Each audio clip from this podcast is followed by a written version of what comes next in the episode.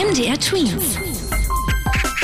Dein 90 Sekunden Corona-Update. Keine Corona-Regeln mehr trotz Pandemie. Großbritannien probiert es ja gerade aus und die Entwicklung der letzten Wochen war überraschend. Die Zahlen sind zwar hoch, aber sie sinken insgesamt. Woran das liegt und ob das so bleibt, ist zwar unklar, aber viele Experten sehen darin ein bisschen Hoffnung. Fakt ist, dass Großbritannien auch mehr Menschen geimpft hat als viele andere Länder der Welt.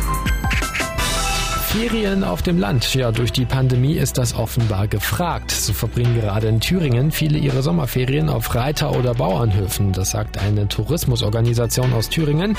Weniger beliebt sind in diesem Jahr tatsächlich Hotels, wohl weil dort mehr Menschen zusammenkommen.